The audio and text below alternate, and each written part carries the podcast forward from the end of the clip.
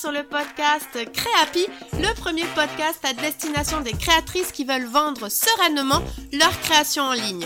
Je suis Marie et je serai ton hôte sur ce podcast.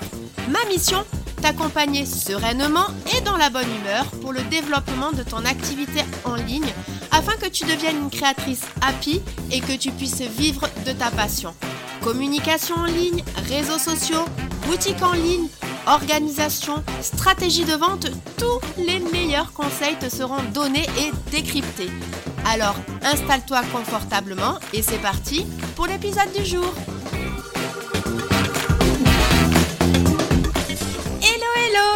Bienvenue dans ce nouvel épisode de Créapi. Alors ça va être un épisode estival puisque dans quelques jours c'est l'arrivée des grandes vacances et à cette occasion j'avais envie de te livrer un épisode autour de l'organisation avant justement son départ en vacances. Si c'est souvent la course pour toi au moment de partir en congé, que tu n'arrives finalement pas bien à déconnecter et que quand tu reviens tu es déjà sous l'eau, voire que tu es passé à côté d'opportunités, alors cet épisode est pour toi puisque je vais te livrer 5 grands concepts d'organisation parfaitement adaptés à un départ en vacances. Le premier, c'est de se préparer. Ça peut paraître évident, mais je vais te détailler plus précisément ce que j'entends par se préparer. Premièrement, tu dois préparer ton départ. Et pour cela, je te conseille, idéalement, plusieurs semaines avant ton départ, alors je dirais entre 2 et 4 semaines, d'effectuer tes missions les plus urgentes. Ça aussi c'est évident également, mais c'est bien de le rappeler. Et pour être sûr de ne passer à côté d'aucune tâche, de bien les mener, je te conseille d'utiliser une to-do list.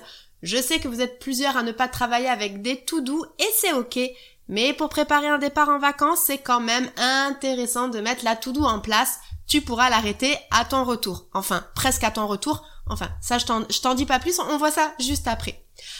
Alors bien entendu, tu peux poser tout ce que tu as à faire sur ta to-do comme ça, à plat, mais le mieux est quand même de pouvoir hiérarchiser tes missions en fonction de leur importance, de leur priorité avant ton départ, mais également de leur durée. En haut de la liste, tu peux mettre les tâches les plus urgentes. Viennent ensuite les impératifs à régler avant de partir, mais auxquels tu es rodé et qui te prendront moins de temps. Et en tout bas de liste, les tâches sans urgence que tu peux reléguer à ton retour de vacances si tu n'as vraiment pas le temps de le faire. Mais l'idéal est bien entendu de tout accomplir avant de partir.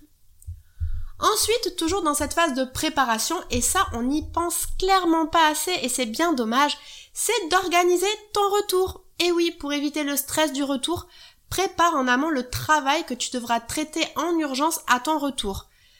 Même si tu ne pourras pas le traiter, par exemple faire les commandes reçues pendant tes vacances, tu peux en tout cas noter sur ta to-do, oui, on ne va pas la jeter tout de suite, ou dans ton agenda, les tâches urgentes que tu auras besoin de faire à ton retour de vacances, comme par exemple justement faire les commandes que tu as reçues pendant tes vacances, réponse à tes différents clients, réaliser le SAV, etc.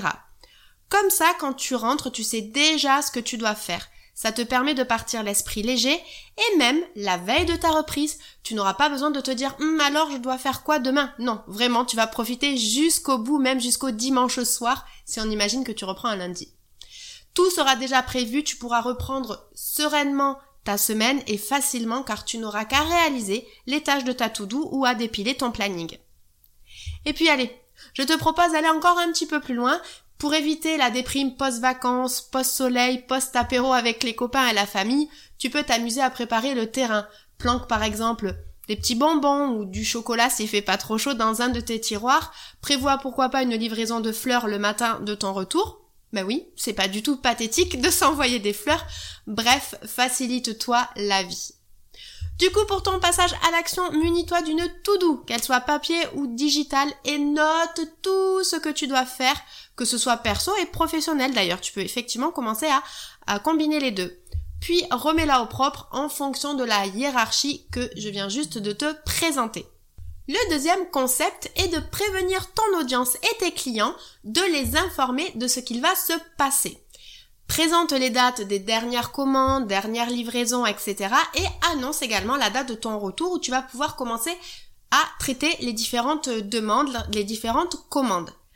Et là, c'est hyper important de l'indiquer sur tous tes moyens de communication.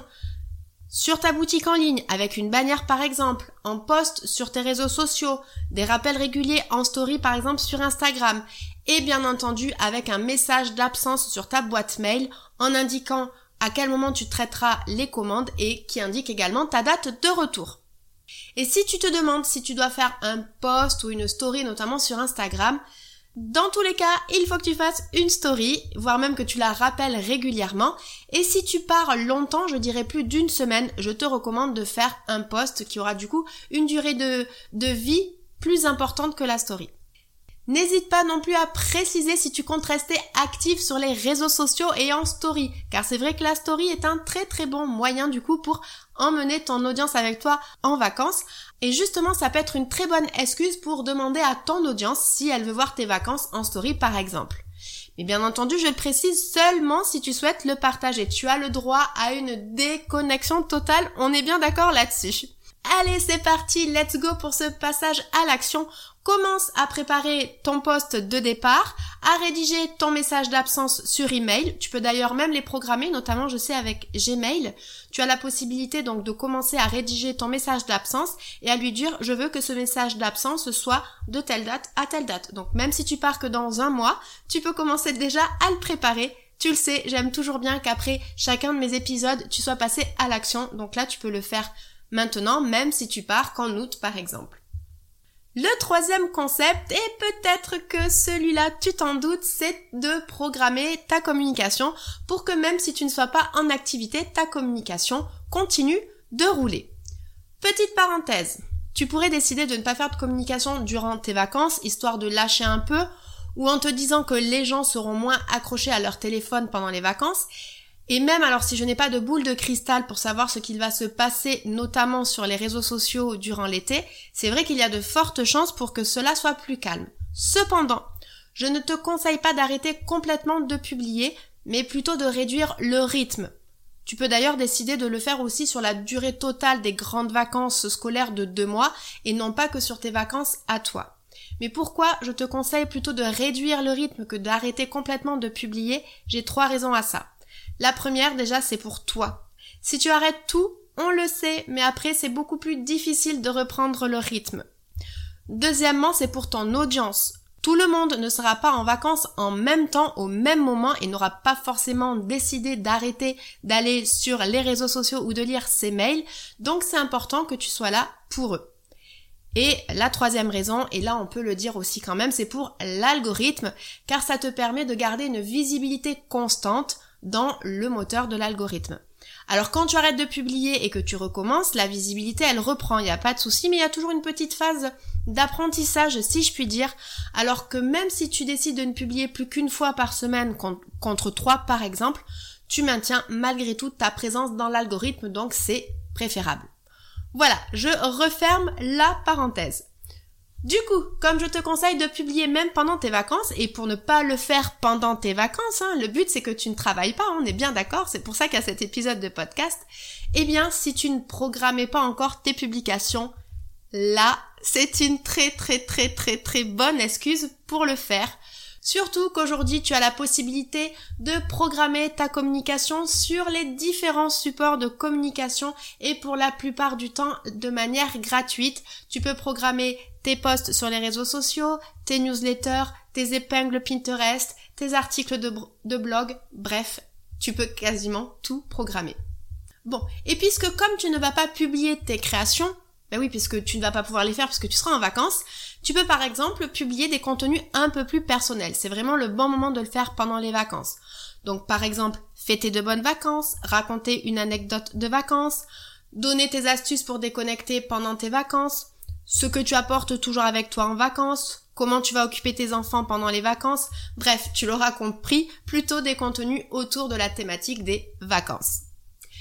Et à y être, on va pousser le bouchon un petit peu plus loin, tu peux aussi programmer tes postes de rentrée, ça va dans la continuité de ce que je te disais précédemment en organisant ton retour. Car la reprise, on est souvent sous l'eau, donc si tu prends un petit peu d'avance sur tes contenus de rentrée en les publiant avant de partir, ça sera toujours plus facile pour toi. Par exemple, tu peux faire un poste de retour de vacances qui annonce la réouverture des commandes. Tu peux présenter un produit qui a bien marché l'année dernière. Tu peux partager un témoignage client, tu peux présenter tes objectifs de fin d'année, ou pourquoi pas faire un bilan de tes vacances.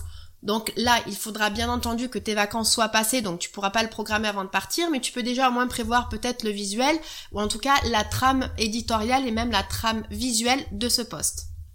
Voilà, alors j'espère que tu as plein d'idées et donc pour ton passage à l'action, je t'invite dès maintenant, ou allez dans les jours à venir, à te poser sur ton calendrier éditorial et de programmer tes postes de vacances et de rentrée. Ça va, si tu pars en août, tu as encore un petit peu le temps, mais en tout cas, prévois-toi une session d'écriture de ces postes-là sans perdre trop de temps.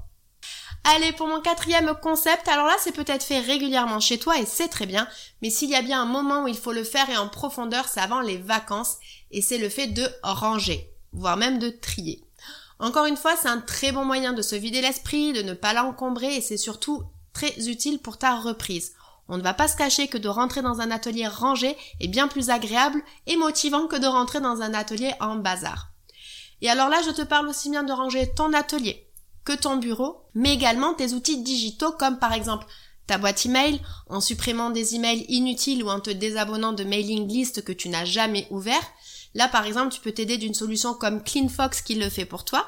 Tu peux aussi ranger tout ton espace Canva en supprimant des visuels tests que tu ne réutiliseras jamais, que tu avais fait pour tester à droite à gauche. Ou tu peux encore faire du tri dans tes notes de téléphone et dans ta galerie photo. Je suis sûre qu'il y a plein de photos ou d'imprimes écran qui peuvent partir directement à la poubelle. En fait, c'est un petit peu comme si tu repartais de zéro. Encore une fois, c'est surtout utile pour ton retour, mais de partir avec tout ce rangement et tout ce tri, tu partiras clairement l'esprit plus libre. Alors c'est sûr, là, pour ton passage à l'action, si tu décides de faire du tri, cela peut prendre un peu plus de temps, mais tu peux dès à présent te prévoir, comme pour les contenus, tu peux te prévoir un bloc de temps rangement et tri dans ton agenda. Idéalement, ça c'est quand même bien de faire ces prestations plutôt quelques heures, voire quelques jours avant ton départ, histoire que tu ne remettes pas un petit peu la pagaille après ce rangement. Et enfin, le dernier concept, et si tu as suivi tout ce que je t'ai dit précédemment, eh bien, c'est de déconnecter et de kiffer, car je sais que tu en as grand besoin et que c'est mérité. Et si tu souhaites une déconnexion totale, n'oublie pas d'enlever les notifications de tes applications professionnelles. Sur les derniers smartphones, on peut choisir application par application celles pour lesquelles on souhaite enlever les notifications, donc n'hésite pas à abuser de ce retrait de notifications. Donc là, tu peux, pour ton passage à l'action, dès à présent, commencer à sélectionner les applications que tu auras besoin de mettre en sourdine. Par exemple, ta boîte mail, Instagram, Etsy, ta boutique en ligne ou pourquoi pas si tu programmes avec Meta Business Suite, voilà, ce ne sont que des exemples et je suis sûre que tu arriveras à trouver les applications que tu dois mettre en veille. Eh bien écoute Valon, on est arrivé au terme de cet épisode et maintenant il n'y a plus de secret pour toi au sujet de l'organisation pour ton départ en vacances, notamment si tu as suivi ce que je t'ai indiqué dans cet épisode. Et donc je récapitule les 5 concepts d'une bonne organisation pour ton départ en vacances.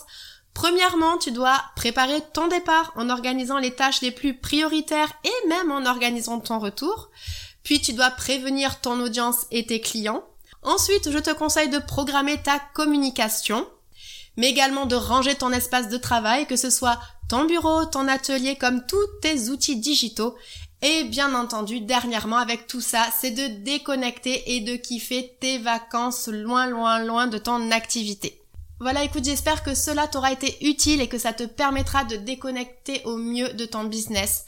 Je sais que tes journées sont intenses et chargées et que tu as besoin et que tu mérites d'avoir ce temps pour toi, de retrouver ta famille et tes amis sans la petite voix de ton activité qui te rappelle que tu as oublié de faire ci, ça, etc.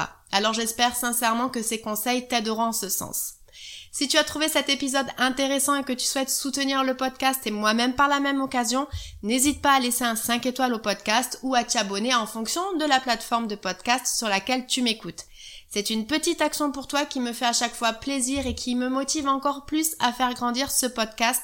Donc merci par avance. De mon côté, le podcast va également prendre des vacances, mais on se retrouve encore avec deux derniers épisodes avant de se souhaiter définitivement de belles vacances. D'ici là, je te souhaite une bonne journée, soirée, nuit, selon quand tu m'écoutes, et je te dis à la semaine prochaine. Salut